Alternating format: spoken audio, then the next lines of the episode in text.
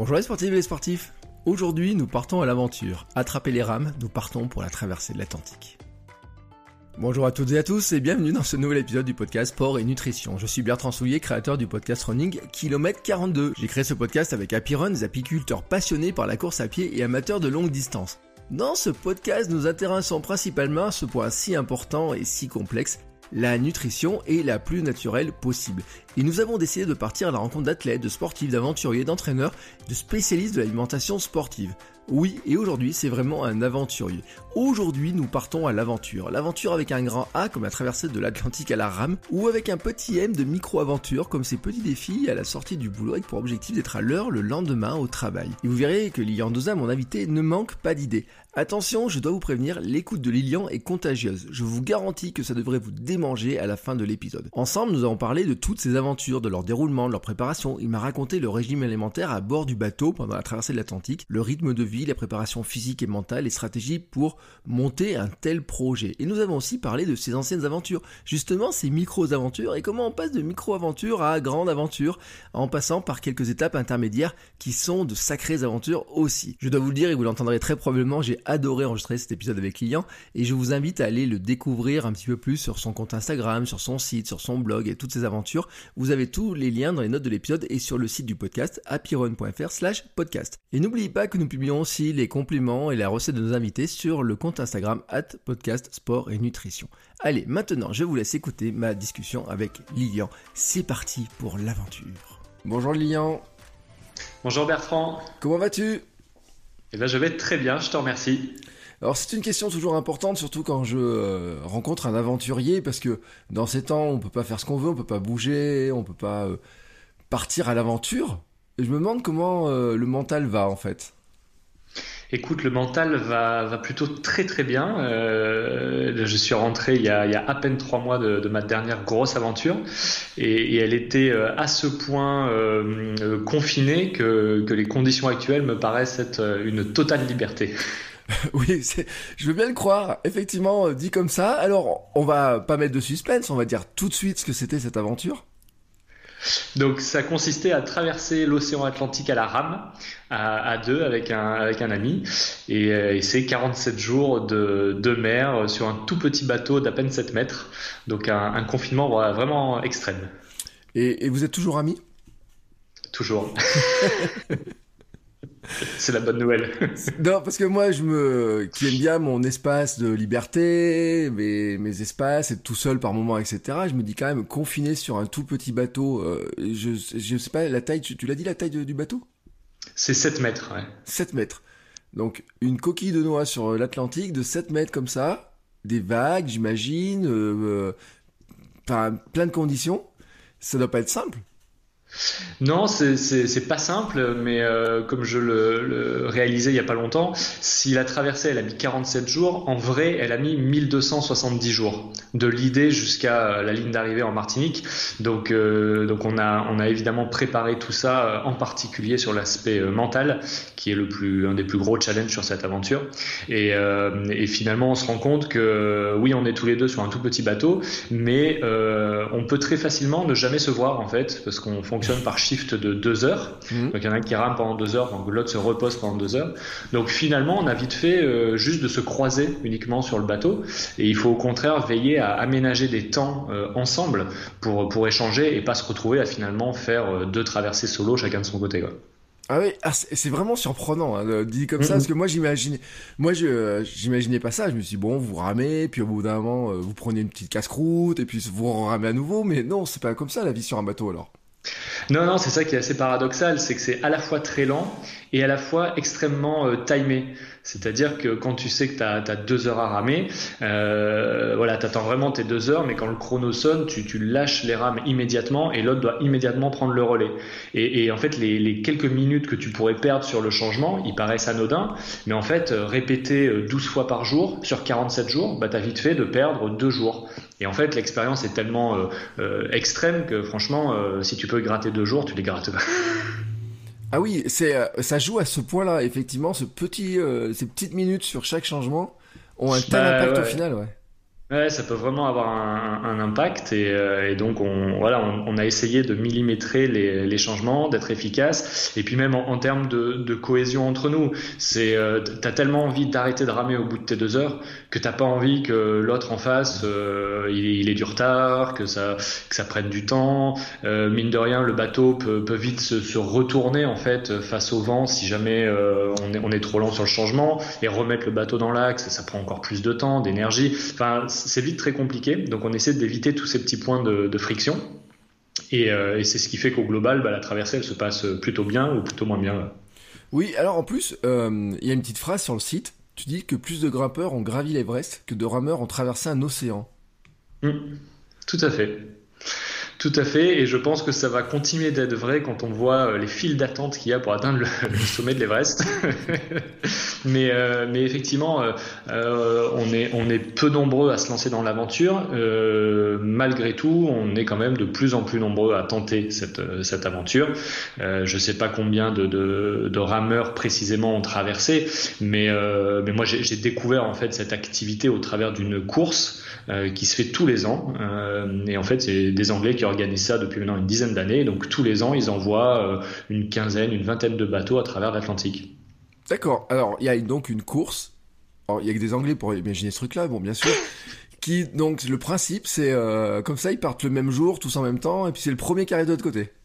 Exactement. Alors ça n'a de course que le nom entre guillemets, parce que en fait tu vas avoir des équipages à la fois de solo, des duos comme nous, des bateaux de 4, parfois des bateaux de 6, euh, qui ont tous leur histoire, leur composition d'équipage, mixte, pas mixte, euh, vieux, jeune, très jeune, très vieux. Donc euh, voilà, tout le monde est là globalement pour traverser. Euh, après il y en a toujours plus compétitifs que les autres qui veulent qui veulent arriver premier, mais voilà l'esprit c'est plus de d'abord traverser ensemble et, euh, et après éventuellement de rentrer dans un aspect plus compétition. Et alors, euh, vous, votre traversée, vous l'avez pas fait dans ce contexte-là, si?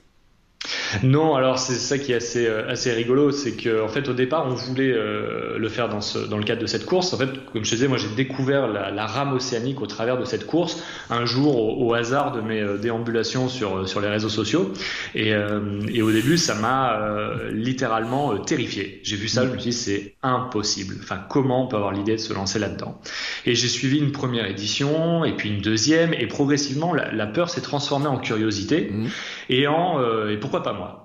Et, euh, au moment où je me suis dit ça, euh, ça m'a paru un peu comme une évidence de m'inscrire à la course en me disant ça va, euh, ça va mettre un cadre à la préparation et on sera sûr de partir dans les meilleures conditions. Mmh. Donc ça a jamais été ni pour Guilhem, mon coéquipier, ni moi-même un objectif compétitif. Ça a toujours été de se dire nous on connaît rien à la mer.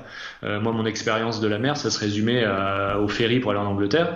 Donc euh, on se dit tant qu'à faire, autant autant mettre toutes nos chances de, de, notre côté. Et donc on est rentré dans le on est rentré dans le process de la de la course et on, on prévoyait de partir sur l'édition 2019 de la, de la course.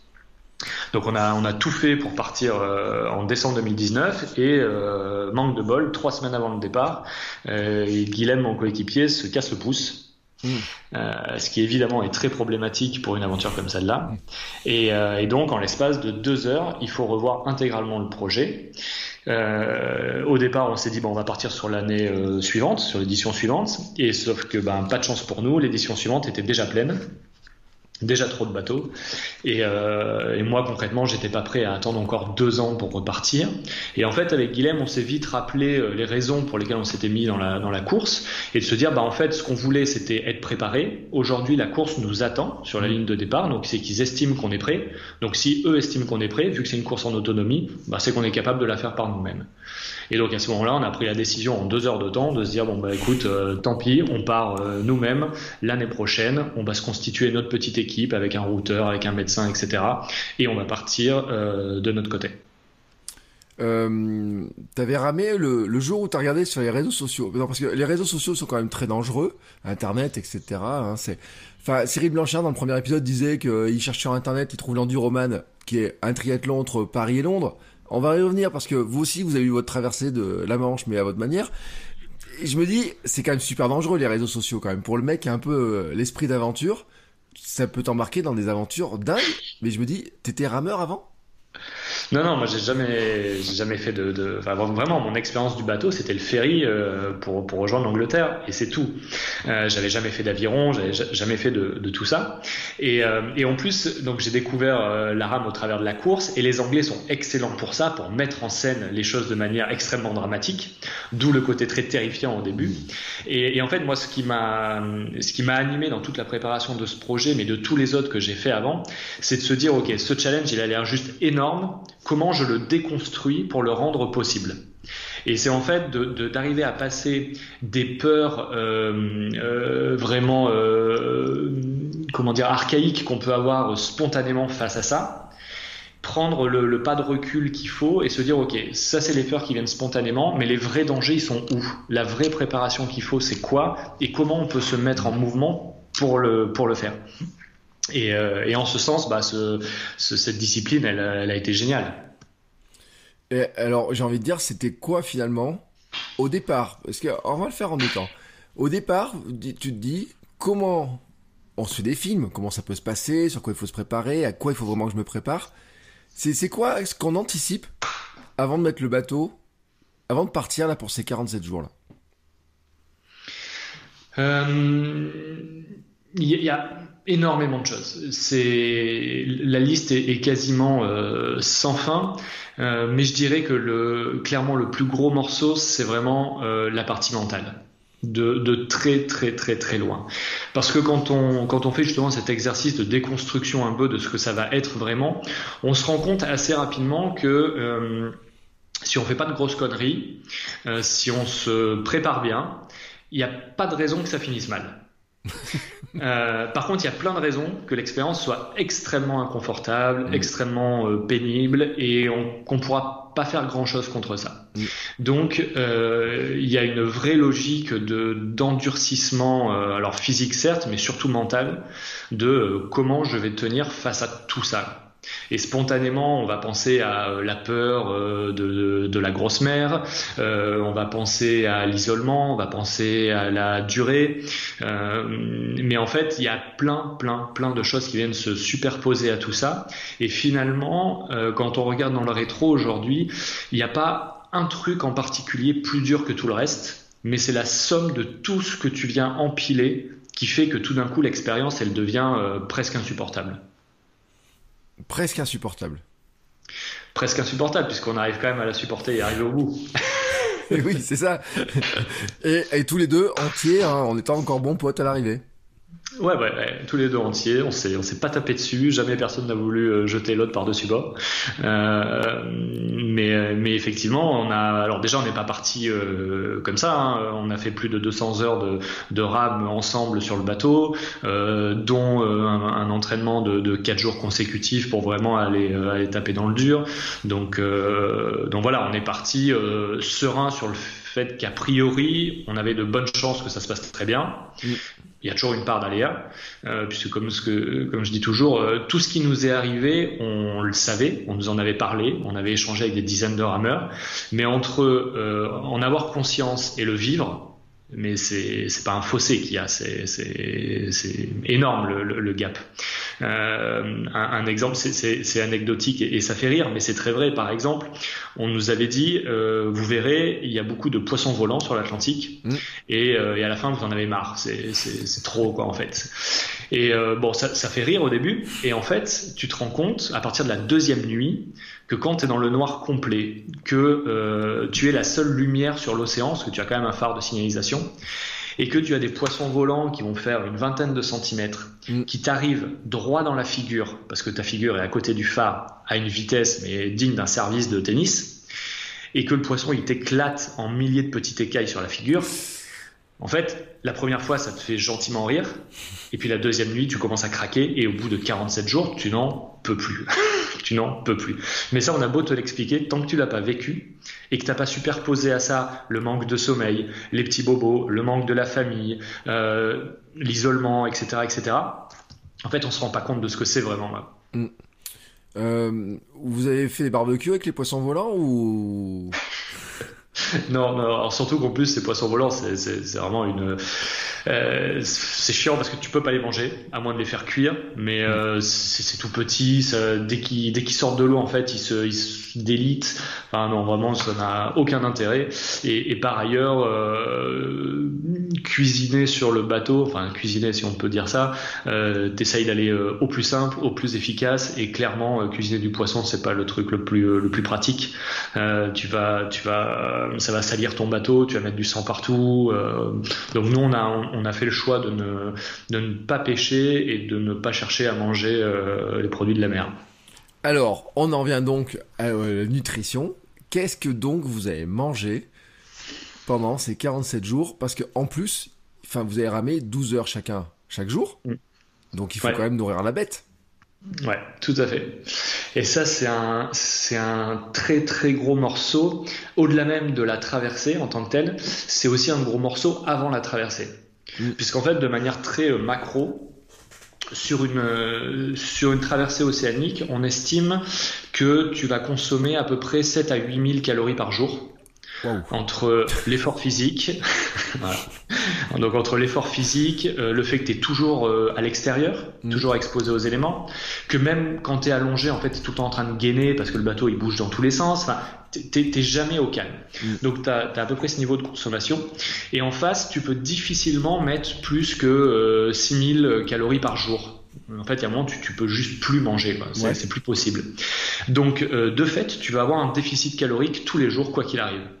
Donc, une grosse partie de la préparation, c'est de prendre du poids avant le départ, pour pouvoir ensuite le perdre pendant la traversée. Et pour nous, avec Guilhem, on n'est pas des gros gabarits au départ. Donc ça a été un, gros sujet pour nous, ça a vraiment été difficile pour nous d'aller prendre de la masse, parce que tant qu'à faire, tu essayes de faire un travail où tu vas d'abord prendre de la masse musculaire, tant qu'à avoir du poids, autant qu'il serve à quelque chose, et seulement sur la fin, juste avant le départ, tu vas essayer de charger un peu plus en gras, pour euh, voilà, faire, faire de, la, graisse, et euh, en vue de la perdre après sur la, sur la transat. Donc euh, on dit qu'en général, il vaut mieux essayer de prendre à peu près 10 kilos, pour, pour aller les perdre ensuite sur, sur l'Atlantique. Pour ceux qui ne se rendraient pas compte de ce que ça fait 7 à 8000 calories, je viens de refaire de recherche. Et donc, un burger d'une célèbre marque très gras, etc., et pas du tout naturel, fait 500 calories. Et une frite, une portion de frite, une grande frite, fait 400 calories. Ce qui veut dire qu'en fait, ça veut dire qu'il faudrait manger 7 fois le menu par jour pour arriver à les dépenser. Et là, j'ai une pensée pour euh, Michael Phelps. On disait qu'il mangeait je sais pas combien de hamburgers par jour et qu'il est cramé parce que c'est ce qu'il dépensait tous les jours en nageant. Et les gens s'étonnaient de dire mais il peut manger ça, etc. Mais oui, mais parce qu'on comprend la consommation de calories. Mais bon, vous n'avez pas mangé euh, ça vous. Vous avez mangé quoi finalement pour arriver à vous à prendre du, du, gras, du, enfin pas du gras, du muscle et du poids. Enfin, alors avant le, départ, donc euh, bah, on a essayé d'adopter euh, des régimes de type prise de masse. Hein, euh, donc c'est on met à la fois de la donc de l'intensité dans l'entraînement physique euh, et on, essaie de manger ben, riche en protéines, de manger souvent. Mm. Donc on va faire jusqu'à 5 repas par jour, euh, en essayant de regarder quand même à, à, les, à les, répartir euh, en termes de macro assez, euh, assez correctement. Euh, ça c'est difficile au-delà de la discipline de, de le faire. Euh, socialement c'est aussi un peu compliqué, surtout quand tu as une famille, qu'il faut faire manger pour tout le monde, etc.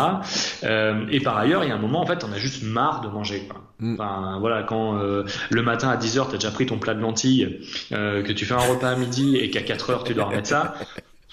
Et à un moment, tu juste, en as juste marre. Donc c'est ça sur, euh, sur le, on va dire sur euh, quelques mois avant de partir. Et un mois avant le départ, là par contre, c'est open bar sur tout ce qui est gras sucré salé, en gros, pour essayer de faire du gras au maximum. Chose qu'on a eu beaucoup de mal à faire. Je pense qu'on a, Guillaume et moi, des métabolismes qui, qui ont du mal à absorber ça.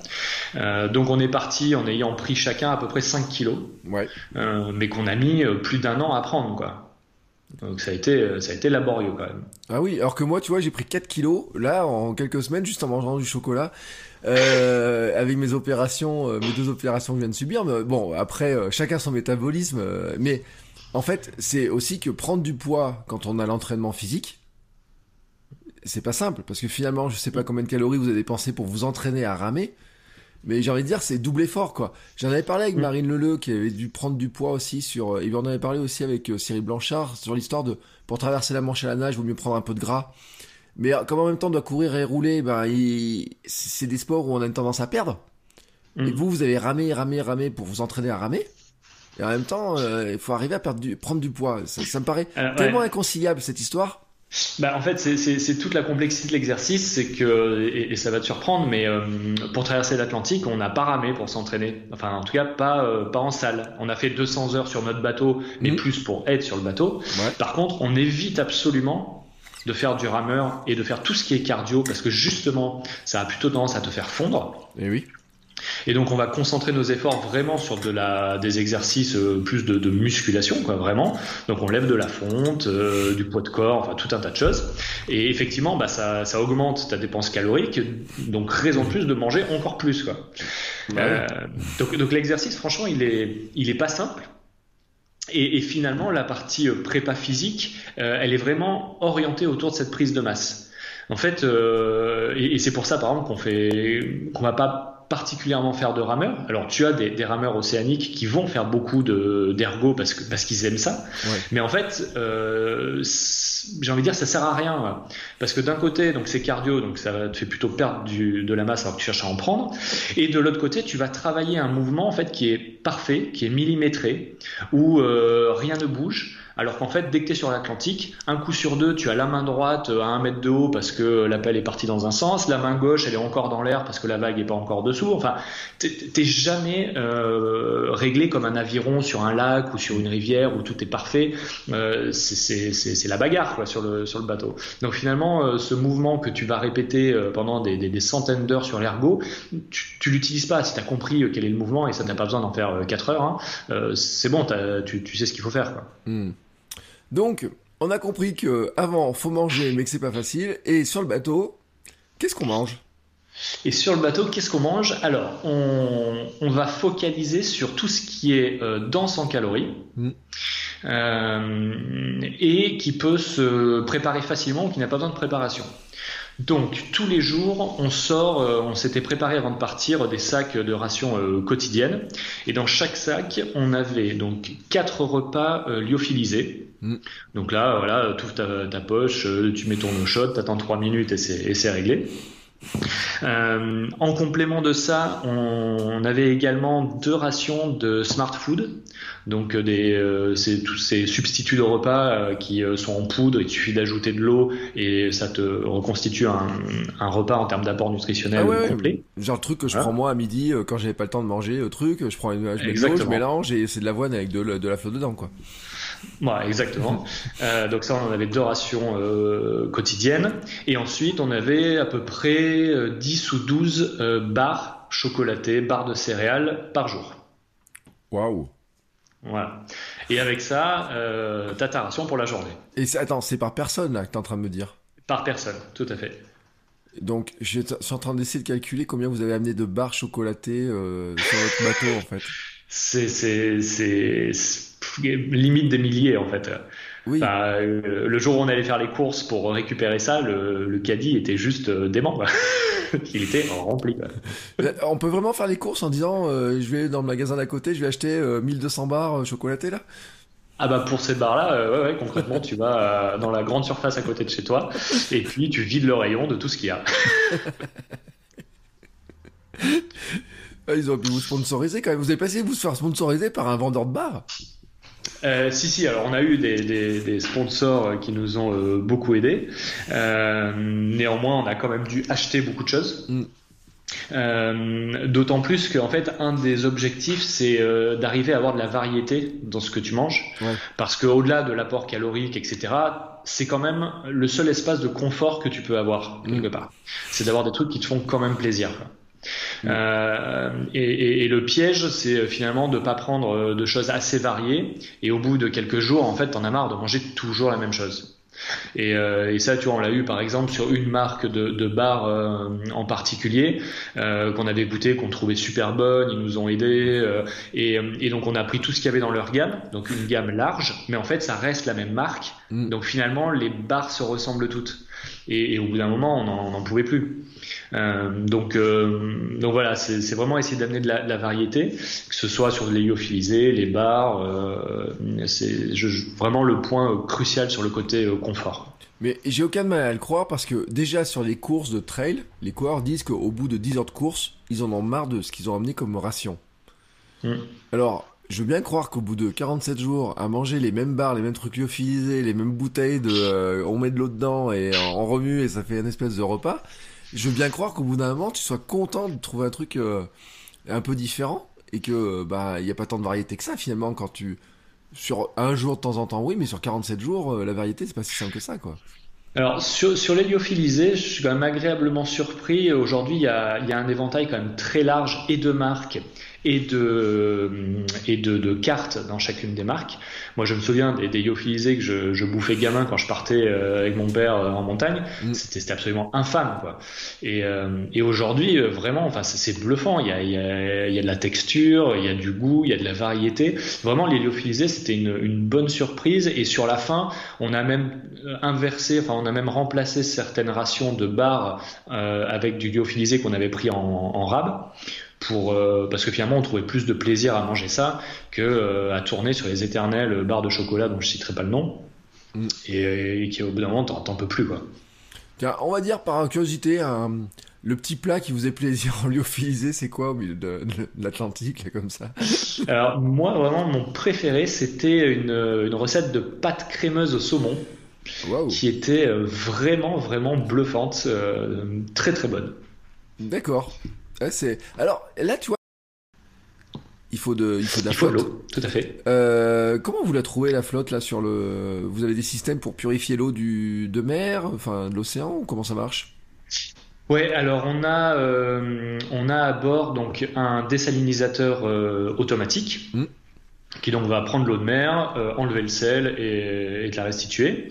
On a également un désalinisateur manuel au cas où on a un problème avec l'automatique. Et ensuite, on a embarqué également euh, 150 litres d'eau en bouteille qui nous servent de ballast pour, euh, pour lester le bateau et éviter qu'il se retourne trop facilement et qui servent de ration de secours au cas où on a un problème avec les désalinisateurs. Et finalement, quand on regarde comment s'est passée la traversée, on a réussi à utiliser le dessalinisateur automatique à peu près euh, un tiers du temps. Euh, on a dessalé à la main un tiers du temps. Euh, donc, euh, donc tu essayes de jongler avec ça. Euh, alors, les dessalinisateurs marchent très très bien. Le, le truc, c'est que ça reste quand même de l'eau qui garde un petit goût euh, salé, mm. malgré tout, et qui prend un peu un goût de plastique au contact des membranes, donc qui voilà, est pas hyper agréable. Donc, on rajoutait quelques, quelques sachets de, de goût, histoire de, d'enlever un peu ce, ce mauvais goût dans, dans l'eau dessalée. Et, et, et, pour le coup, quand tu ouvres une, une bouteille euh, d'eau minérale euh, qui vient de n'importe où en France et que tu goûtes ça après, mais c'est tellement bon, c'est incroyable. Ah ouais, c'est euh, l'eau que d'habitude tu trouves qu'il n'y a pas de goût, un mauvais goût, finalement d'un coup c'est le bonheur quoi. Ah, c'est tu, tu, te fais des cocktails, tu les mélanges entre elles, c'est la folie. ouais, c'est drôle quand même, à hein, vos soirées du vendredi soir. tiens, on se fait un cocktail d'eau ce soir sur le bateau, ça. Exactement. Exactement. Euh, je me dis, tu vois, on a parlé quand même de la monotonie enfin, mentale que tu dois avoir parce que, en plus, il y a un moment donné, tu, tu vois, t'as que de l'eau autour de toi. Hmm. Tu vois rien d'autre? Non. À part des poissons, enfin, qui volent et des bateaux peut-être qui passent au large, je sais pas ce que tu vois finalement. Euh, tu, tu vois pas grand chose, hein. des bateaux euh, très très peu tu en vois à l'approche des côtes, mais, euh, en pleine mer, en fait, c'est tellement grand que même s'ils sont à 50 km, tu les, tu les vois pas. On a croisé seulement deux voiliers sur la traversée, c'est tout. Mm. Des poissons, alors oui, tu vois des poissons volants tout le temps, et des mammifères, malheureusement, on en a vu assez peu. Ça, c'était quand même une, une mauvaise surprise. Hein. On pensait en voir beaucoup plus. Et sinon, bah, tu vois euh, de la houle, de l'écume et, et, des nuages, quoi, globalement. Euh, donc effectivement, euh, ce, ce, côté euh, monotone vient ajouter à toutes les autres choses qui bah, sont pas sont pas sont pas super et qu'il faut arriver qu'il faut arriver à gérer. Euh, mais malgré tout, c'est c'est rien à comparer de la de la nuit, de, de la nuit noire. Ouais. La nuit sans lune et avec des nuages où tu ne vois absolument rien et que autour de toi il y a une houle de 8 mètres et que tu, tu, tu, tu, tu espères mettre tes pelles dans l'eau à chaque, à chaque coup de rame, mais tu sais pas en fait si tu as trouvé de l'eau, de l'air, si tu t'en sais rien. Et, là c'est là c'est intense. Là, tu vois, moi je suis en train de me dire quand même que. Enfin, il y a de quoi avoir les pétoches. Euh, il y a de quoi. Alors, c'est assez, euh, assez rigolo, mais euh, on a fait le même constat à l'arrivée avec Guillaume de se dire à aucun moment on a eu peur. Mm. Aucun moment. Euh, et, et, vraiment, je dis pas ça euh, pour, pour euh, sous un angle d'ego ou quoi que ce soit. C'est, on, on s'est préparé pendant plus de trois ans. On a fait des heures et des heures sur notre bateau. On le connaissait. On avait complètement confiance dans, dans, le bateau, on se sentait vraiment en sécurité dessus et on avait un plan pour euh, toutes les situations qui pouvaient se passer. Euh, on, était, on a toujours été hyper vigilant sur les aspects euh, sécurité. Euh, il y avait vraiment une grande confiance entre nous et, donc on, s'est jamais senti en, en danger. on s'était fait la, la promesse voilà, qu'on serait vraiment très, très vigilant. Et on l'a été tout au long, euh, tout au long de l'aventure. Donc c'est impressionnant, mais en fait on, on apprend à, s'accommoder de, l'environnement, on, apprend à s'accommoder des variations de, de, la météo, de la mer, et, euh, et puis une fois qu'on accepte que bah, de toute façon c'est toujours la mer et la météo qui décidera à la fin de ce qui se passe, eh ben on s'adapte. C'est une manière effectivement de voir les choses. De toute façon, c'est tellement plus grand que toi que de toute façon, tu, à part euh, ramer. Et, euh, et j'ai envie de dire aussi, euh, enfin, moi j'ai une question quand même qui se pose sur le la partie repos. Euh, On arrive à dormir comme ça là, de parce que déjà c'est que par tranche de moins de deux heures forcément. Mm. Ouais, c'est très très compliqué le repos. Donc effectivement, tu donc tu rames deux heures et tu as deux heures de pause.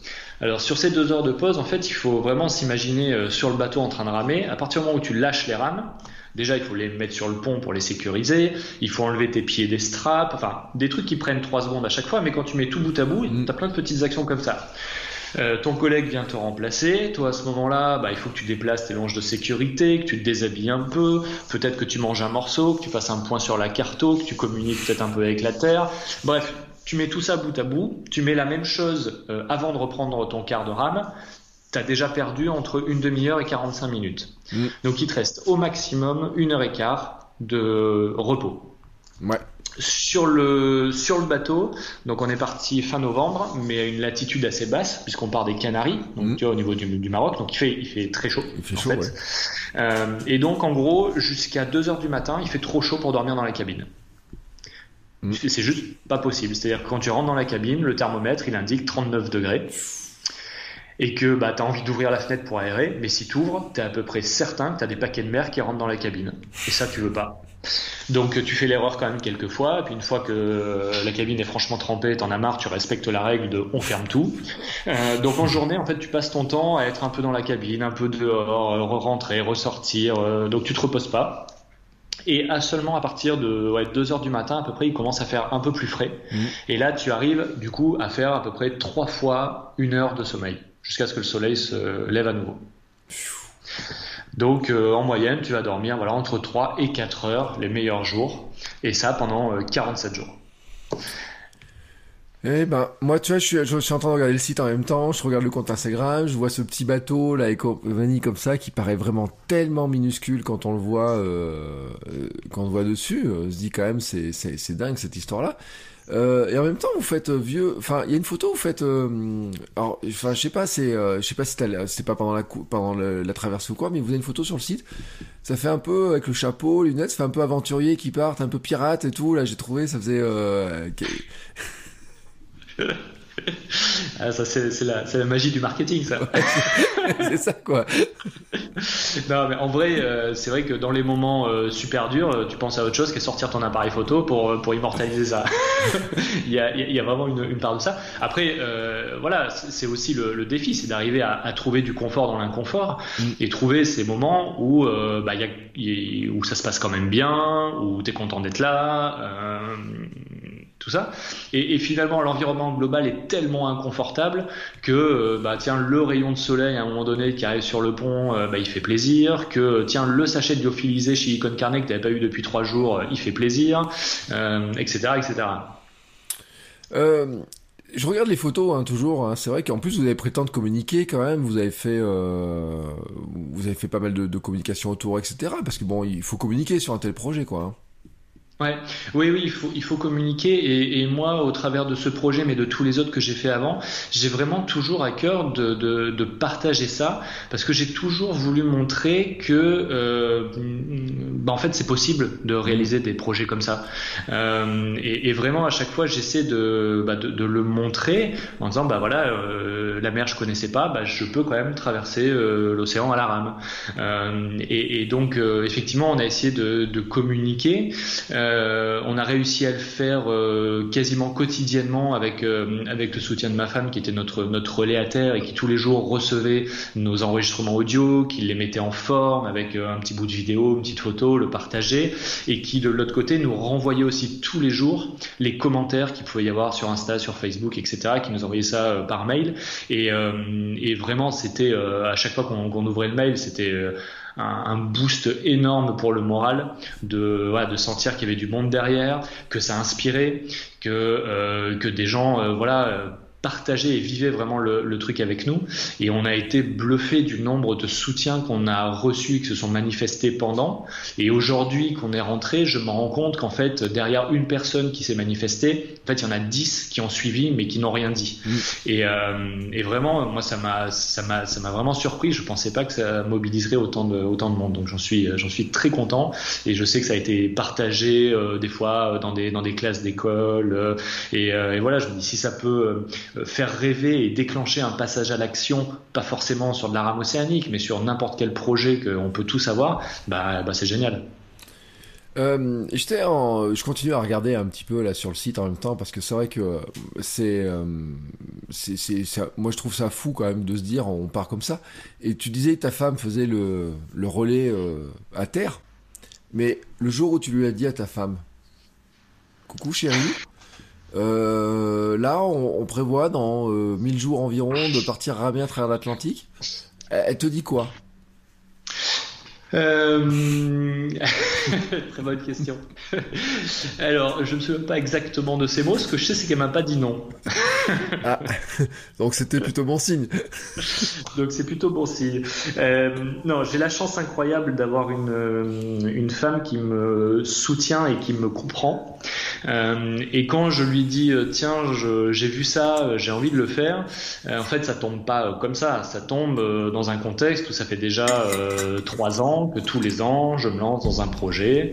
Alors, pas aussi gros que celui-là, mais voilà, où je pars deux semaines, trois semaines. Euh, donc, euh, donc euh, voilà, forcément, ça surprend mais elle m'a elle m'a soutenu et, et on s'est organisé pendant ces 1200 jours pour bah pour que ça se passe bien pour tout le monde pour elle pour nos enfants pour moi sur le bateau et, euh, et c'est, ça fait partie de, de voilà, c'est ces 1270 jours où il y a tellement de choses à préparer. Mm. Tellement, tellement.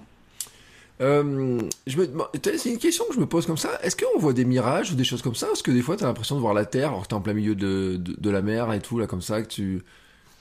Euh, non, on n'en a pas vu, euh, on n'en a pas eu, tout comme on n'a pas eu de, d'hallucinations ou de choses comme ça, ou pas qu'on ait noté en tout cas.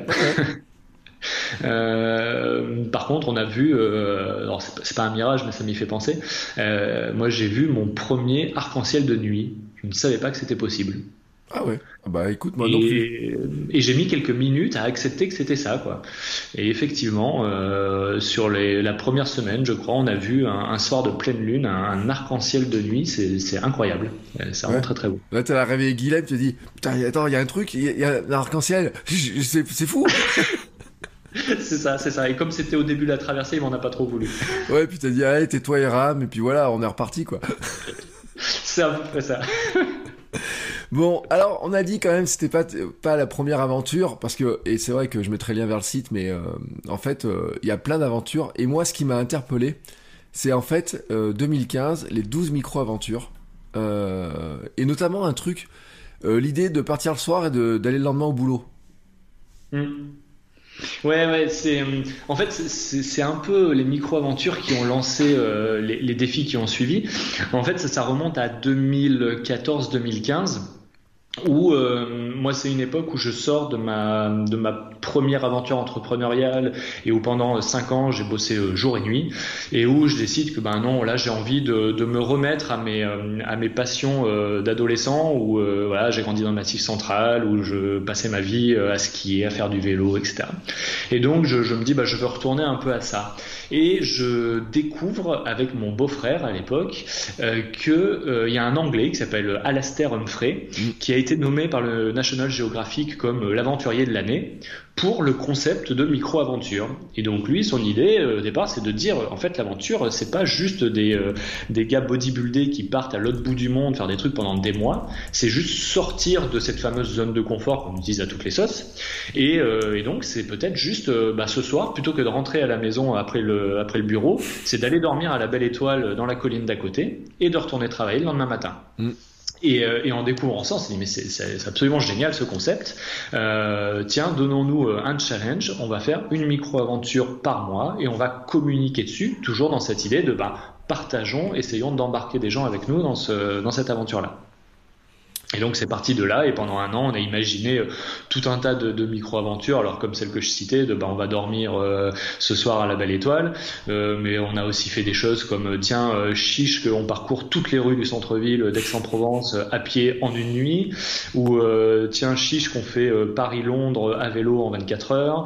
Voilà des, des choses comme ça qui, euh, qui montre que bah oui, on peut, on peut ajouter un peu, de, un peu de piment, un peu de fun dans son quotidien de manière très, très simple, sans, sans beaucoup de matériel, sans beaucoup de compétences physiques ou logistiques. Tout ça est, possible. Oui, alors c'est drôle. Alors, en plus, Alistair euh, Humphrey euh, a aussi traversé l'Atlantique à la rame. Hein ouais, tout à fait. donc, euh, Dans, dans, le cadre de la course que j'évoquais tout à l'heure. Ouais. donc j'ai vu ça. Et en fait, ce qui est super intéressant, c'est que ce que tu disais, ça nous ramène sur cette période de confinement où on est bloqué dans cette zone de euh, euh, très réduite, hein, alors qui selon les confinements a changé entre les 1, les 10, les 30 km, elle a changé, mais que finalement dans cette zone-là, quand on la regarde bien, on peut faire un chemin, on peut partir à l'aventure. Alors on est limité sur les horaires de nuit en tout cas, hein, faire. Euh, je pars le soir du boulot, je rentre le lendemain, je retourne le lendemain matin au boulot en ayant dormi dehors. Ça, on n'a pas le droit de le faire. Par contre, mhm. sur un week-end, on pourrait partir le matin à l'aventure, aller découvrir des choses, euh, finalement, euh, sans s'évader très loin, quoi. Bien sûr, bien sûr. La, toute toute première euh, micro-aventure qu'on a euh, qu'on a faite a été très simple. C'était euh, de se dire, il y a près d'Aix-en-Provence, là où on habite, il y a, il y a deux barrages qui sont reliés donc par une petite rivière qui forme un canyon, et on s'est dit, bah allez, on traverse ce canyon en suivant le sud parfaitement. On suit une ligne droite, quoi qu'il arrive. S'il y a un caillou, on monte dessus. S'il y a des buissons, on passe au travers. Bah, bah, en fait, cette expérience, elle nous sort vraiment de, de ce qu'on fait d'habitude. Et, euh, et, ça, je veux dire, il faut deux heures pour le faire et c'est plié, quoi. C'est juste oser, oser de faire un truc qu'on n'a pas l'habitude de faire. Et euh, ça s'est passé comment? Il a fallu monter sur des arbres. C'est. Euh... Alors on est rentré avec pas mal de pas mal de, de traces sur les jambes, mais, mais, on a bien rigolé. non parce que ça, ça paraît juste dingue en fait comme idée. Après on se dit ouais c'est génial, mais je, moi j'aurais pas pensé, mais on se dit c'est vrai qu'au dessus le chemin on part tout droit et puis bon on va voir où euh, comment on, comment on arrive à le faire. Mais elle vient, enfin comment t'as l'idée? Je saurais pas dire comment est, est venue l'idée. Euh, c'est moi j'aime beaucoup, euh, j'utilise beaucoup ça professionnellement, le, le, le process créatif. Et il y a un truc de base en process créatif, c'est que les idées, elles, euh, c'est comme la, la, loi de l'énergie. L'énergie, elle se, elle se perd pas, elle, se, elle fait que se transformer. Et ben les idées, c'est pareil en fait. C'est euh, t'as une idée A, une idée B, et quand tu les mets ensemble, pouf, ça donne l'idée C. Quoi. Et en fait, quasiment quand je regarde derrière moi, je, je vois que toutes les dans laquelle je me suis lancé, ben en fait, elles sont nées comme ça, de se dire euh, ah bah tiens, je viens de faire ci, il se passe ça autour de moi, tiens si je mélange les deux, bah ça donne une nouvelle aventure. Euh, la, première, euh, le premier challenge que j'ai fait solo, c'était la, traversée de la France en triathlon. C'est vraiment né de ça en fait, de se dire tiens, un jour je me suis dit que la France pourrait se traverser en courant. J'ai envie de faire ce projet, mais je me dis que euh, c'est trop long de faire ça en courant, ça va me prendre des semaines et j'ai pas le temps. Donc, comment je peux l'accélérer? Bah tiens, en mettant du vélo. Ah, bah si je cours et que je fais du vélo, si je rajoute la nage, je fais un triathlon. Hmm. Bah allez, euh, vendu, on, on part là-dessus. Euh, et, et, voilà, donc j'aime bien ce, ce, concept de mélanger les idées pour en faire des nouvelles, et, et j'ai l'impression que c'est souvent comme ça que naissent mes, mes idées de projet. Oui, alors pour ceux qui se posent la question quand même de savoir comment on traverse la, la France en triathlon, euh, donc partie du Finistère pour arriver jusqu'à la frontière italienne. Hein. C'est ça, exactement. L'idée, c'était de prendre la plus longue diagonale euh, terrestre euh, possible. Mmh. Donc, c'est une ligne qui part de Porspoder près de Brest et qui termine à Menton qui fait 1083 km. J'ai divisé ces 1083 km suivant les ratios de l'Ironman et euh, j'ai simplement euh, modifié l'ordre des disciplines pour des questions logistiques. Donc j'ai commencé par le vélo, mmh. donc jusqu'au niveau de Gap. Là j'ai abandonné le vélo et je suis passé à la course à pied jusqu'à Nice, dans une région en plus assez montagneuse. Et ensuite j'ai nagé de Nice jusqu'à Menton. Oui. Voilà, je les ai coupés comme ça. Ce qui fait 22 km de nage, hein, ce qui paraît pas beaucoup sur la totalité des choses, mais qui, qui a essayé de nager 2-3 km, c'est que 22 km de nage, hein. Ouais, et clairement, c'était pour moi le, le, ce qui me faisait le plus peur. Mm. Et finalement, c'est euh, c'est la course qui a été clairement le plus dur sur, sur les trois disciplines. Et la nage, c'est au contraire plutôt très très bien passé. Oui, alors, je, je leur dis, ça fait 1165 km de vélo, 235 km de course à pied, finalement, 22 km de nage. Euh, en combien de temps? J'ai mis 15 jours pour le faire. Alors, ce qui euh, effectivement n'est pas un temps euh, de performance. je l'ai fait en autonomie. Euh, et c'est un peu l'idée de toutes mes aventures. Alors l'autonomie en France c'est relatif hein, parce qu'on peut acheter à manger où on veut, euh, c'est assez simple. Mais bon malgré tout, en course à pied, il faut quand même trimballer euh, un sac avec un duvet, avec un tapis de sol, un peu d'eau, euh, et donc tu as vite 6-7 kilos sur le dos, ce qui est pas hyper confortable, mmh. surtout quand tu as du dénivelé. Donc je suis parti, j'avais même pas de vélo de route à l'époque, je suis parti avec un VTC et des sacoches dessus quoi. donc donc clairement le il y a, un record à aller chercher là, à battre en tout cas. Mais voilà, c'est plus la, philosophie du truc qui m'a attiré et, euh, et, je suis assez fier de ce de ce temps, même s'il est largement euh, optimisable, je pense. Oui, mais alors tu sais ce que j'adore dans ce principe, ça veut dire que finalement on peut se lancer dans une aventure comme ça en autonomie, comme tu dis finalement, parce que c'est vrai que tu peux t'arrêter dans des supérettes, euh, etc. J'ai vu des coureurs, euh, c'est Lucas Papi que j'ai vu, il avait fait les Canaries ou la Transcanaria tout seul en autonomie, en disant moi je porte rien, je m'arrête juste dans les dans les supérettes, dans les restaurants pour acheter à manger au fur et à mesure. Hein Alors bon là c'est un petit peu... Euh, je sais pas ce que tu as mangé pendant ces 15 jours finalement, parce que si tu arrives à retrouver des choses qui sont vraiment efficaces énergétiquement, j'ai envie de dire. Mhm. Bah, je j'ai pas cherché à être efficace énergétiquement. Euh, J'avoue que là, je mangeais, j'avais faim, j'essayais de voir qu'est-ce qui me faisait envie et j'allais là-dessus. Euh, je, une fois de plus, je serais parti dans une logique de performance. J'aurais abordé le sujet complètement différemment et probablement, enfin à coup sûr même, j'aurais travaillé le sujet nutrition de manière très spécifique. Oui, c'est ça, c'est-à-dire que là, c'est.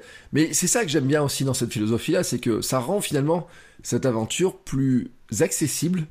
En tout cas, moi je trouve, et il fait moins peur, et c'est ça c'était intéressant aussi dans, dans, ces concepts-là, c'est de se dire que on est toujours ceux qui veulent battre les temps, qui disent je vais faire euh, traverser la France le plus vite possible, etc., qui sont bien sûr dans une logique, mais on est plein à pas être dans la logique et en se disant, bah, finalement, je cherche aussi une aventure qui a peut-être un sens, ou en tout cas qui, moi j'ai l'impression que ça t'amuse, quoi. Ouais, mais exactement. En fait, c'est tout à fait ça. T'as tout à fait raison. Et c'est pour ça que, par exemple, moi, j'aime pas utiliser le mot sport pour euh, qualifier ce que je fais, parce que derrière sport, chacun va avoir sa définition. Pour certains, ça va être en stade, pour d'autres, ça va être à compétition. Moi, en fait, c'est ça. Je vais m'amuser. Ouais. Il y a un projet qui me tente. Je, je, vais m'amuser. Et, euh, et, et, effectivement, euh, t'as as raison dans ce que tu dis. Euh, en fait, on a tous nos, nos schémas de pensée et, euh, et ça, je l'ai beaucoup vu sur quand j'ai préparé mon Tour de France à vélo. En fait, j'ai fini mon, mon triathlon. Euh, je suis arrivé chez moi, c'était le moment du Tour de France. Mmh. Et, euh, et, puis pareil, les idées se sont connectées. Je me suis dit, mais c'est pas possible. En fait, le Tour de France ne fait pas le Tour de France. Ouais. C'est dommage. Il le faisait au début, il le fait plus. Mmh. Et euh, je me suis dit, bah allez chiche, euh, je me trouve un vélo de route. Et l'année prochaine, je fais le vrai Tour de France. Et, et donc, je ne sais pas pourquoi, mais je me suis dit, ça doit être faisable en 20 jours ça fait 5000 km, je divise par, euh, par 20, ça fait 250 km par jour, ça doit être possible. Et quand j'ai commencé à en parler à des vrais cyclistes, en fait, spontanément, la réflexion c'était c'est pas possible. C'est pas possible, tu peux le faire deux, trois jours, mais pas plus. Même sur le Tour de France, ils ont des jours de repos, des médecins, des machins, c'est pas possible. Mais parce qu'en fait, dans leur schéma de pensée, euh, quand je pars rouler, c'est pour rouler à 30, 35 à l'heure pendant 4 heures et rentrer chez moi. Alors mm. en fait, moi je déconstruis le problème différemment en me disant, je dois faire 250 km par jour. La journée fait 24 heures. Je vais prendre 8, heures de repos, il me reste 16 heures. Mm. Donc je divise 250 par 16 et finalement ça me fait une vitesse moyenne qui est extrêmement basse. Et donc le défi, il est plus dans un côté cycliste, il est dans le côté mental de résister à être en selle pendant 16 heures à une vitesse basse. Et je pars sur mon challenge et finalement je le boucle en 21 jours. Ouais. Et, euh, c'est vraiment cette philosophie que, j'aime beaucoup. Et c'est pour ça que je te disais tout à l'heure sur, le, sur la transat, ce qui m'a passionné dans la phase de préparation, c'est justement la déconstruction du problème mm. pour aller chercher ce que ça demande vraiment de rendre ce projet possible. T'es ingénieur de base, non Ou... Ouais. ça, se sent. Non, mais après, c'est ça la force des ingénieurs, c'est-à-dire la capacité à prendre quelque chose qui semble très complexe et qui est complexe parce qu'il y a plein de trucs qui s'enchevêtrent et finalement trouver l'enchaînement pour que ça devienne réalité. C'est hyper intéressant ce que tu dis. J'avais jamais fait ce lien, mais il est, génial, je trouve. Ouais, parce que finalement, euh, tu te dis bon, si je mets ce rouage là, ce rouage là, ce rouage là, et qu'on met un petit peu de, de dynamique dans je sais pas quoi, bon bah euh, hop, on connecte. Et enfin, toi, ça a l'air de marcher. Je sais pas, tu, enfin, je, moi, je regarde les trucs comme ça, tu vois. Je me dis mais attends, il euh, y a pas un moment donné, tu t'es dit non, mais ça j'arrive pas à le déconstruire de manière à ça j'arriverai pas j'ai pas encore trouvé l'astuce quoi mmh, non j'ai pas l'impression j'ai pas l'impression mais bon peut-être que je les ai oubliés ces, ces situations là euh, peut-être. Alors, parce qu'après, bon, les gens iront voir ton site. Il y a, il y a d'autres aventures hein, et tout. Puis il y, a, il y, a, des aventures. On parlait des aventures du coin de la rue, mais il y a le, bon, l'Atlantique, mais il y a aussi euh, euh, l'Amérique du Sud. Oui, tout à fait. C'est une, une, année de, de, voyage à vélo euh, en famille euh, en, en, 2016 où euh, on est parti donc avec ma femme et nos deux petites filles qui à l'époque avaient 3 et 5 ans. avec ma femme, on s'était toujours dit un jour on fera un grand voyage. Mm. Et puis on a eu notre première fille, notre deuxième, et puis un jour on s'est réveillé en se disant mais c'est pas possible, elles sont déjà aussi grandes, il faut qu'on fasse quelque chose pour en profiter maintenant. Et, et donc l'idée de partir à vélo est venue un peu naturellement, je ne saurais pas expliquer comment. On n'avait pareil jamais fait de vélo en particulier, enfin un peu pour aller euh, travailler tout ça, mais, mais c'est tout. Et, euh, et puis on était, euh, on, a, on avait fait un, petit voyage au Mexique quand on était étudiant, on avait adoré ce pays et on rêvait de, de Patagonie et donc ben, en, en, quelques heures l'idée est venue de se dire bah allez on part du Mexique direction la Patagonie pendant un an à vélo en famille. Et donc on est, on est parti comme ça. Euh, le plan ne s'est pas déroulé comme prévu, mais en tout cas on a traversé effectivement l'Amérique centrale, puis après on a fait un bout d'Europe et on a fini par traverser la Thaïlande à vélo.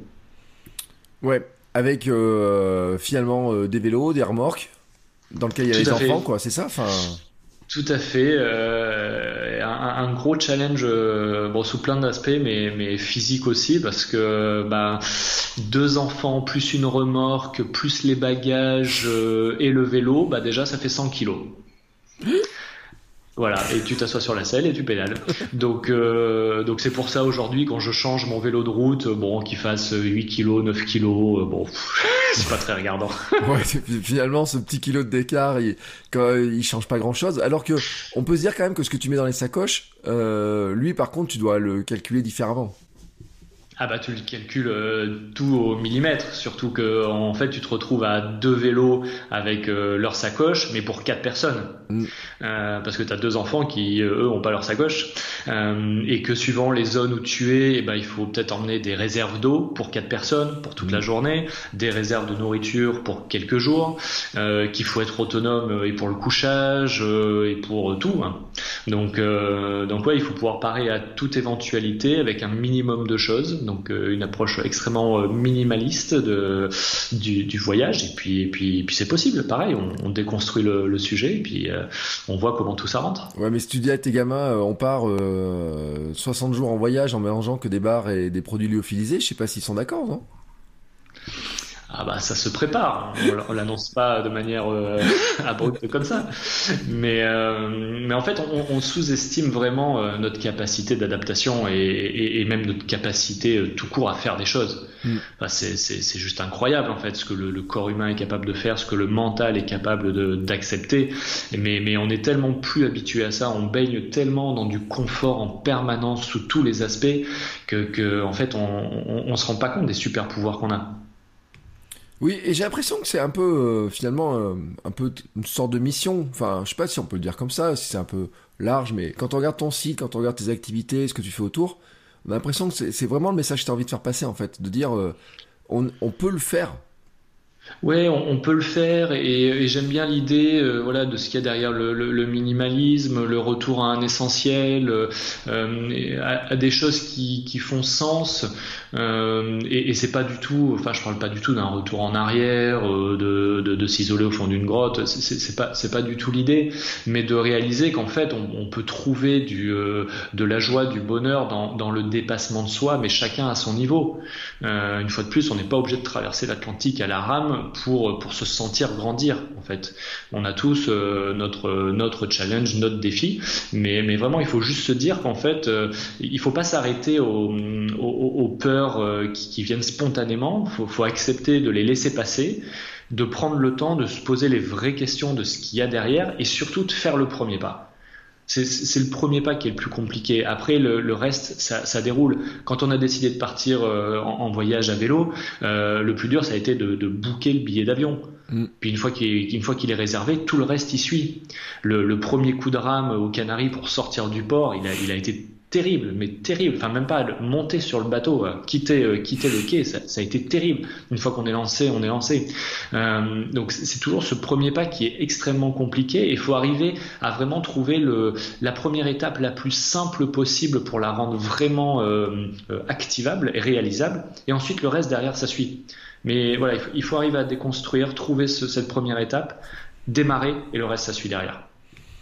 Ouais, c'est euh, moi je, suis vraiment épaté tu vois je, je, regarde et tout la grande sortie. Alors j'adore le nom en plus je te dis euh, allez je pars faire une grande sortie mais c'est le de France quoi. C'est une grande sortie. C'est c'est vraiment une très très grande sortie quoi sur, sur, sur le truc comme ça.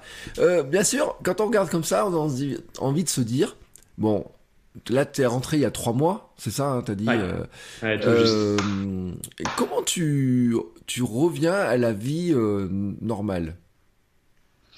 Euh, je sais pas si on peut appeler ça la vie normale d'ailleurs. Ouais, j'aime pas trop la, vie normale ou concept de réalité parce qu'en fait tout est réel. Je veux dire, voilà, on a, on a juste des, des, des, réalités différentes les uns les autres.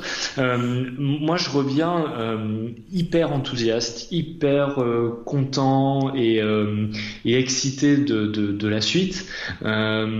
Tous ces projets, je, je, les vois vraiment comme des, comme des étapes, les unes après les autres.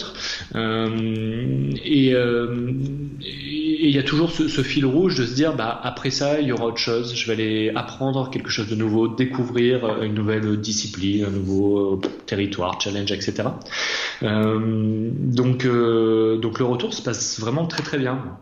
Euh, je pense que les, motivations qu'on met au départ dans le, projet conditionnent énormément le, retour.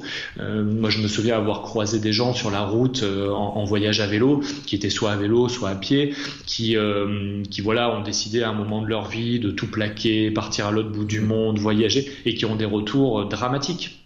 Dramatique parce que euh, ils ont fui un pays qu'ils aimaient pas parce que euh, la France elle est comme ci elle est comme ça. Et puis en fait à un moment ils rentrent et puis et puis ils sont pas prêts quoi. Ils sont pas prêts et ils vivent dans le dans le passé et ils arrivent pas à, repartir. Donc euh, donc je pense que ça tient beaucoup aux motivations qu'on met au départ au départ dedans. Ouais non, mais c'est vrai, c'est vrai que c'est une, une, parce que souvent on voit ceux qui partent comme ça en disant bon, je reviendrai pas de toute façon, et quand ils sont obligés de revenir, bon bah voilà, euh, là c'est vraiment le, le, retour à une réalité qu'ils ont fui. Alors que toi mm. finalement c'est de te dire bon ben là j'ai une parenthèse, on va partir en voyage pendant tant de temps, à faire tel truc etc. Et puis euh, Et en même temps, je suis sûr, je te demande pas de le donner, mais je suis sûr que tu sais, euh, que tu as une idée de ce que tu as envie de faire ensuite. Bah, là, tu vois, concrètement, euh, en termes de challenge sportif, j'ai pas d'idée. Mm. Euh, autant sur les autres projets, sur la fin du projet, je sentais arriver les idées pour le suivant. Mm. Autant là, je crois qu'il a été tellement intense en termes de préparation, en termes de traversée en tant que tel. Euh, tu vois, ces trois ans de, travail qui ont impacté euh, vie pro, vie familiale, budget, enfin tout un tas de choses, que là aujourd'hui il y, a une envie voilà, de, de se poser, de prendre le temps de digérer ce qui s'est passé euh, à côté de ça, moi j'ai un vrai challenge professionnel aussi aujourd'hui sur lequel je veux me consacrer. Donc je sais qu'il y aura de nouveaux challenges sportifs qui viendront, mais euh, voilà, je me mets pas de date, je me mets pas encore d'objectif ni quoi que ce soit. Ça viendra quand ça viendra. Et, euh, et puis voilà, pour le moment, je, je, je profite de, de, ce qui s'est passé et, et, je pense que je mettrai encore quelques semaines, voire quelques mois à en tirer tous les, euh, tous les enseignements. Oui, et puis là, tu sais, il y a des gens qui sont en train de se dire, mais c'est quoi son boulot en fait, en vrai? Parce que euh, est-ce que est-ce qu'il arrive à vivre de ça? Est-ce qu'il a des sponsors? Est-ce qu'après il fait des conférences? Euh, En fait, c'est même pas ton boulot de partir à l'aventure.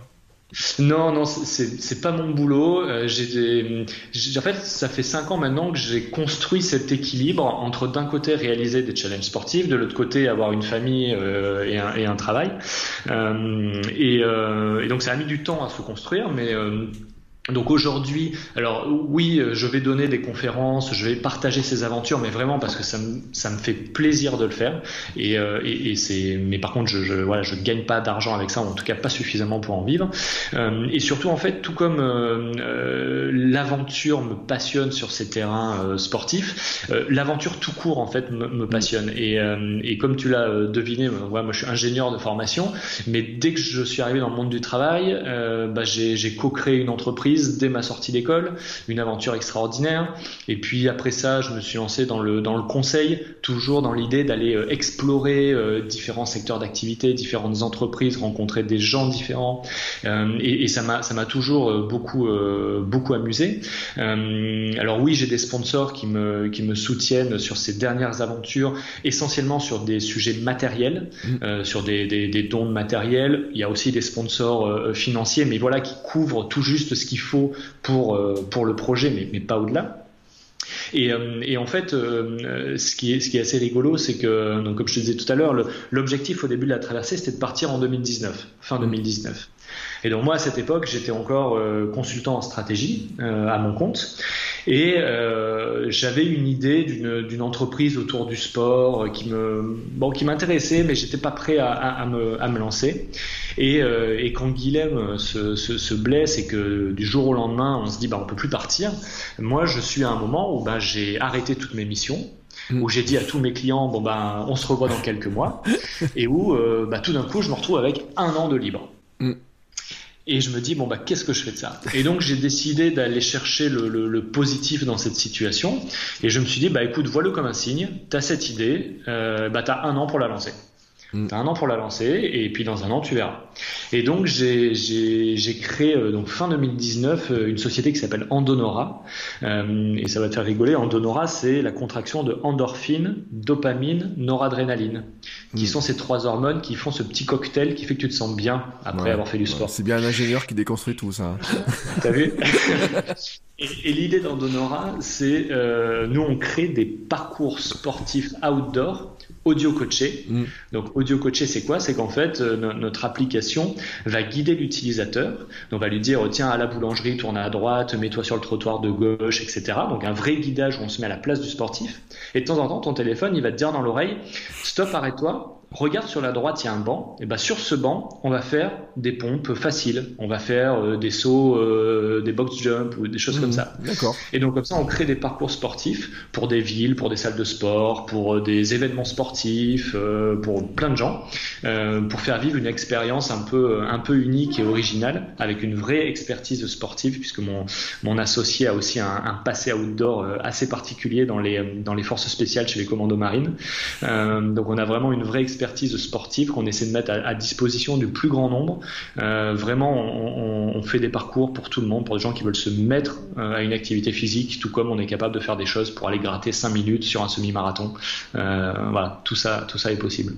Donc, euh, donc aujourd'hui, voilà, j'ai vraiment à cœur de, réussir du mieux possible ce, challenge-là. Et ce projet, moi, c'est un vrai, un vrai projet de vie parce que bah, tout d'un coup, je réunis mes passions à la fois pour le sport, pour l'entreprise, pour l'aventure. Et, euh, et, et j'ai de grandes ambitions pour emmener très loin ce, ce, ce projet-là. Bah écoute, c'est tout ce que je te souhaite parce que oh, c'était vraiment super chouette, tu vois, de discuter avec toi. Là, j'ai pris un plaisir, un kiff énorme. Et puis, je suis en train de penser aux auditeurs, tu vois. Là, tout de suite, tu viens de leur chambouler la tête, là. Ils sont en train de regarder leurs aventures, ils sont en train de regarder, ils se disent, ah, mais comment je pourrais faire ça, tiens, je pourrais faire ça, etc.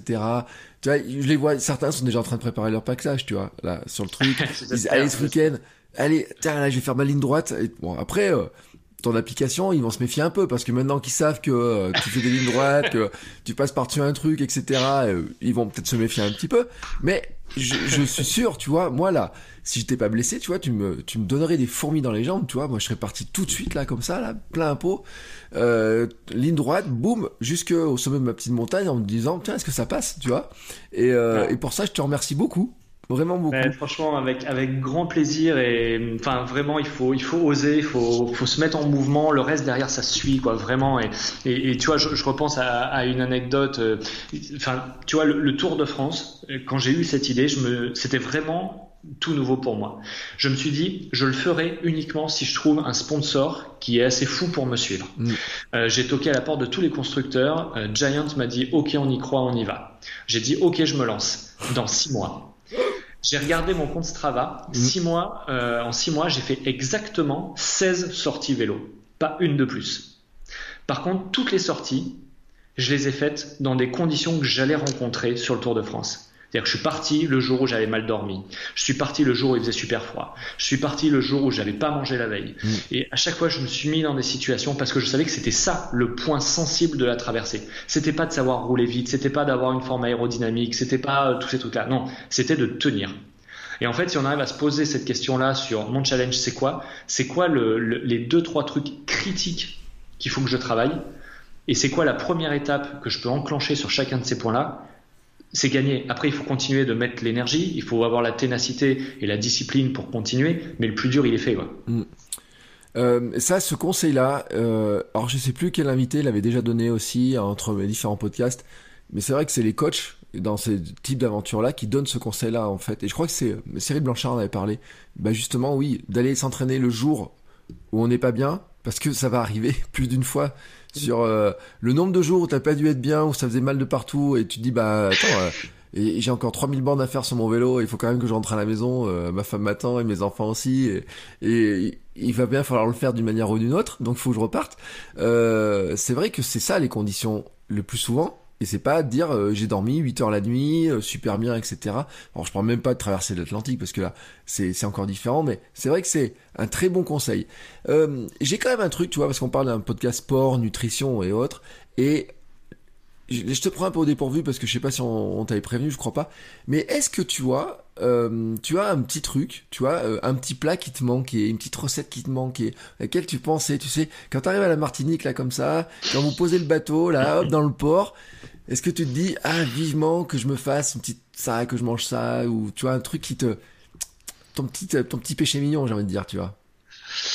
Euh, alors en arrivant en Martinique, je l'ai pas eu tout de suite parce que le, le, premier et le seul kiff c'était juste de descendre de ce bateau, quoi. Vraiment, quoi. D'être debout, de pouvoir marcher, voilà, déjà rien que ça. Euh, par contre, mon, mon, petit péché mignon, et je pense que tu le connais euh, puisque tu es, en Auvergne, c'est la truffade. Ah là là. voilà, voilà. Mais la truffade au Cantal. Pas la. Alors, on va être obligé de faire quelque chose, et je le dirai, c'est-à-dire que tu vas nous dire la recette préférée de truffade, et on va la mettre sur le compte Instagram. D'accord Très bien. Euh, si t'as pas de photo, moi je me charge de faire une truffade à la maison et de faire la photo. Euh, parce que ça, c'est un vrai sujet de débat en Auvergne, hein, pour, euh, pour que les, les non-Auvergnats doivent le savoir. Chacun a sa recette de truffade, chacun a ses petites envies, etc. Euh, on rentre dans une période où c'est pas le plat le plus équilibré et c'est pas non plus le plat le plus adapté à l'été. C'est peut-être pas le plat le préféré pour aller courir si vous devez aller courir un marathon ou je ne sais pas quoi. Hein On est honnête. Tout, tout est question de proportion. Voilà. Mais par contre, je comprends, je comprends vraiment que quand tu arrives d'une sortie comme ça, d'une grande traversée comme ça, tu vois, tu te dis ah, quand même, ça va me faire plaisir. Ouais, complètement. c'est, vraiment, euh, je tiens ça de, de mon enfance et, euh, j'y suis particulièrement attaché. Donc, euh, ouais. Puis c'est un plat une fois de plus extrêmement simple à faire, qui est terriblement bon et comme tu dis, chacun a sa recette et, c'est là la, la, beauté du truc. Chacun adapte à ses envies, à ce qu'il a et, et voilà. Eh ben écoute, je te remercie beaucoup pour le temps passé avec nous. Alors, ah, on peut pas se quitter sans avoir donné les liens pour suivre toutes ces aventures. Bien sûr, je les mettrai en note de l'épisode. On va repartager ça un petit peu sur Instagram partout partout. Mais dis-nous juste les euh, où te suivre par exemple sur Instagram. Alors sur Instagram, euh, c'est mon nom, Lilian underscore Dosa super original. voilà. Et, euh, et, sinon, le blog où je condense toutes ces aventures, c'est One Year of Adventures. Et, euh, et ça reprend l'idée de, bah tiens, une aventure par an. Et ça a été lancé à l'occasion des micro-aventures en, en 2015. Et je continue de l'alimenter à chaque, à chaque nouveau projet. Ouais, et aller voir vraiment le concept des micro-aventures, moi je trouve ça vraiment, vraiment, vraiment génial, tu vois. Alors là, ce truc-là, moi ça me botte, tu vois. Alors là, vraiment, ça me botte. Parfait. Euh, mon entraîneur à deux, il me dit, il faut que tu trouves une grande cause, un grand projet, un truc et tout.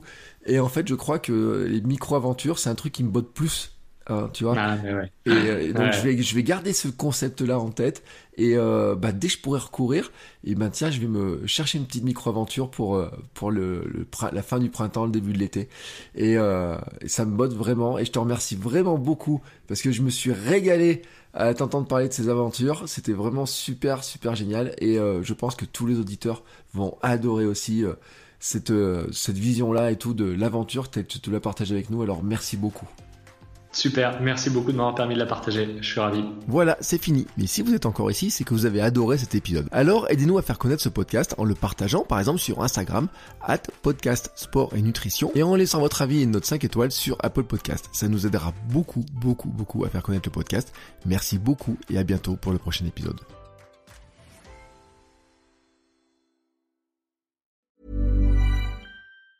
Mom deserves the best, and there's no better place to shop for Mother's Day than Whole Foods Market. They're your destination for unbeatable savings, from premium gifts to show-stopping flowers and irresistible desserts. Start by saving 33% with Prime on all body care and candles. Then get a 15-stem bunch of tulips for just $9.99 each with Prime. Round out Mom's menu with festive rosé, irresistible berry chantilly cake, and more special treats. Come celebrate Mother's Day at Whole Foods Market.